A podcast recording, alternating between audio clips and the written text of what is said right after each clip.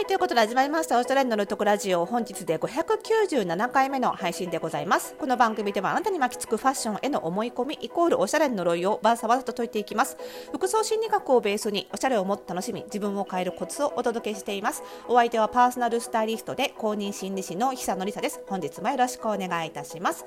さあ、えーと、前回前々回とね久々に前後編であのー、アパレルの企業のあの12月末に発表された決算をちょっと引っ張ってきながらですねあの好調なアパレル企業とそうでないアパレル企業を比較しつつ、まあ、これからアパレルが成功するための条件はこんなものがあるよねみたいなことをちょっとお話ししてきまして。ででなんでそれを知るといいかっていうと、まあ、一般のあの消費者としては、まあ、アパレルがどういう動きになるかを知ることでより賢い買い物の仕方もできるようになるわけなのでご説明したんですけども、まあ、その辺のねちょっとあの説明があのなかなか内容がボリュームが多すぎて前後編に分けてもしっかりしきれなかったなというところがありますのであの今日ゆるく、まあ、その続きという感じでお伝えしていきたいと思います。なので詳しく知りたい方は、えー、前々回の595回から、えー、聞いてない方は続けて聞いていただくのがおすすめですけれども、まあ、この回だけでもあの分かるようにはなっております。ということで、あのまあ、前回前々回の内容を踏まえていきますとねアパレルが今後どういうものの作り方売り方をしていくかってとこなんですけどもまずはそのものを作りすぎないであのセールにならないとセールにしないと売れないような売れ残りを極力作らないようにしていくっていう流れこれがもっと強まっていくと思います。この辺は SDGs の流れもあってただでさえその大量に生産して売れ残り出しちゃうってアパレル企業の状況が良くないってことを言われてますのでその辺りから考えてもなおさらかなと思います。でなんなら値下げセールを極力しないっていうことに加えて、えーと定価の商品もあの物価高などに合わせて値上げがされていくかなと思います。そうなっていくと値上げしてもお客様にいいなと思ってもらえる価値を感じてもらえる商品を作っていかなきゃいけないというふうになりますのでその今お客様に求められているものを素早く生産する。なぜ素早く生産することが必要かっていうと欲しいものっていうのは変わっていくからですね。そのコロナの状況なんかもねあの刻々と変わってますしそれ以外の気温の状況とかにも非常に売れ行き左右されますので、まあ、そういう意味ではあのー、かなり先からだらだら作るよりは引きつけて引きつけて直前でできるだけ短い期間でパッと作ってパッと売った方が予測は正確になりますよね。まあ、そういう意味で確実に売れるものをクイックに生産していくっていう流れになっていきます。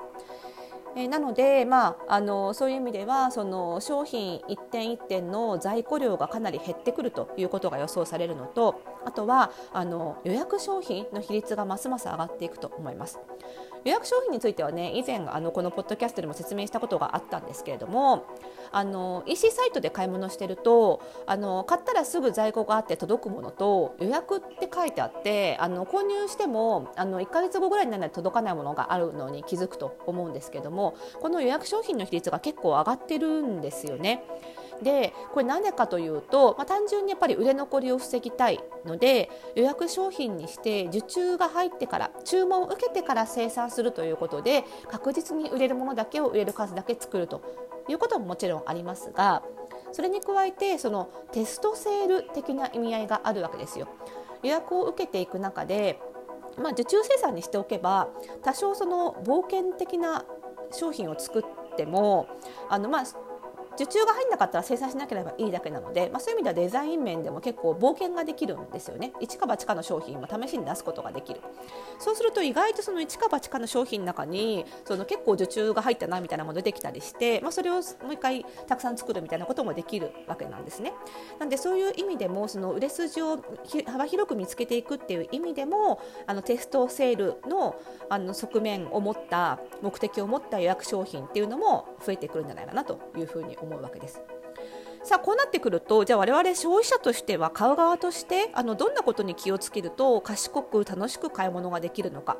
その心構えを今日お伝えしていきたいなと思って配信タイトルも「令和最新版服の買い物セールの勝ち筋」ってつけたんですけど、まあ、別に勝負じゃないんで買ったなくてもいいんですけどもね。まあ雰囲気ねちょっとつけてみたんですけど。でこの令和最新版っていうのはあのアマゾンのさ 安いガジェットによくあるやつですよね。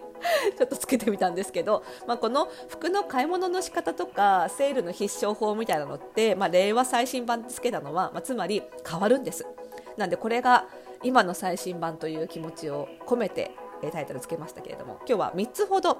お伝えしていきたいと思います。まず1つはですねまあ先ほどお話した中にも含まれていましたがちょっと変わったデザインとかちょっと冒険な商品っていうのは基本的に予約商品にしかないっていうことも増えてくるというふうに考えた方がいいかなと思います。なんでリスナーさんの中でちょっと一味変わったデザインが好きだよとかちょっと凝ったデザインが好きだよみたいな人は今後予約商品をうまく買っていくっていうことに目を向けていかないとなかなか在庫があってすぐ手に入るでそして返品もできるみたいな商品の中には好みのものがないってことも今後増えてくるんじゃないかなと思うわけです。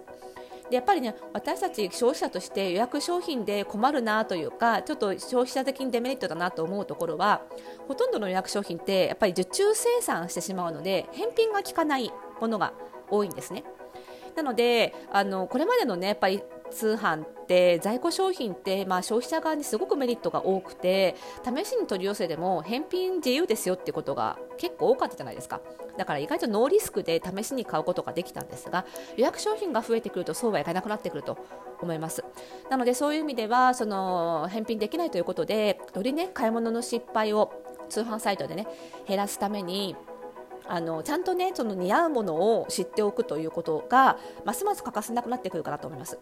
それは顔立ちに似合うものとかパーソナルカラーに合うものみたいなイメコン的な側面ももちろんなんですけども単純にその自分の体格に合うかとかサイズがここのブランドのサイズは自分に合うのかここのブランドでいうと自分は何サイズなのかみたいなことをしっかり知っておくっていうところが知識が必要になってくるかなと思います。でプラスリスクヘッジとして、まあ、予約商品買ってもし万が一失敗しちゃった気に入らなかったっていう時のこうリユースとかリセールっていうところの道筋をつけておくっていうところも必要かなと思うんですね。例えば友達と失敗しちゃった商品を交換し合えるような関係性を作っておくとかでもいいでしょうし、まあ、あと一番簡単なのは身近なのはあのメルカリみたいなフリマアプリを使ってあの消えなかったものはどんどん売っていくとかあのラブタグみたいなリサイクルショップに出すとかそういったことも必要でしょうし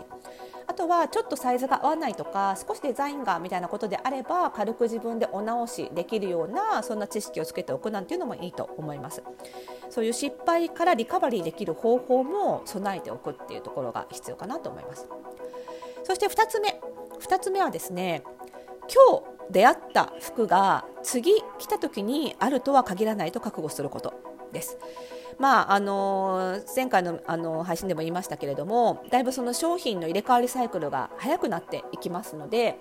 えそういう意味ではあの今月の頭にちらっと店頭で見ていいな今度来た時に試着してみようと思ってたものが1ヶ月後に来たらもうないっていうことが当たり前に今後なっていく可能性がありますのでもう今日出会って気に入ったものは今日買うぐらいの気持ちじゃないとなくなってしまって後悔しちゃうってことがこれまで以上にあるのかなと思いますし結構賢いお買い物されてきた方の中にはこれまでいいなと思ったものも、まあ、セールになるかもしれないから特にセールが近い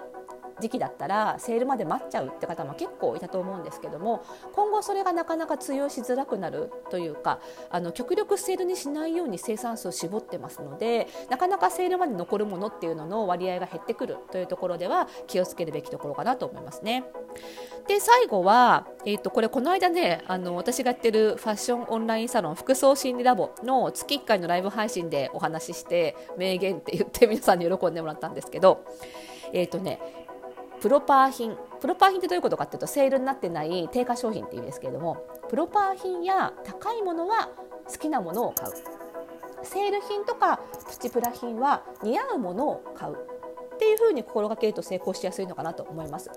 昔は私もその定番品とか高いものは、まあ、ずっと売れ残売り続けてるもんだから結構セール時期まで残るからセールまで待ってえちょっと値段が落ちたら普段自分が手が届かないワンランク上のハイクオリティの商品買うといいですよなんて言ってたこともありました。でもこれからはそのセールまで残らないことがほとんどになってきますので、まあ、そういう意味ではセールに残っているのは例えばメーカー側が冒険して作って一か八かで失敗しちゃった初期ロットだけみたいなことが結構あると思うんですね。そうするとなんかちょっとこうトンチキなものが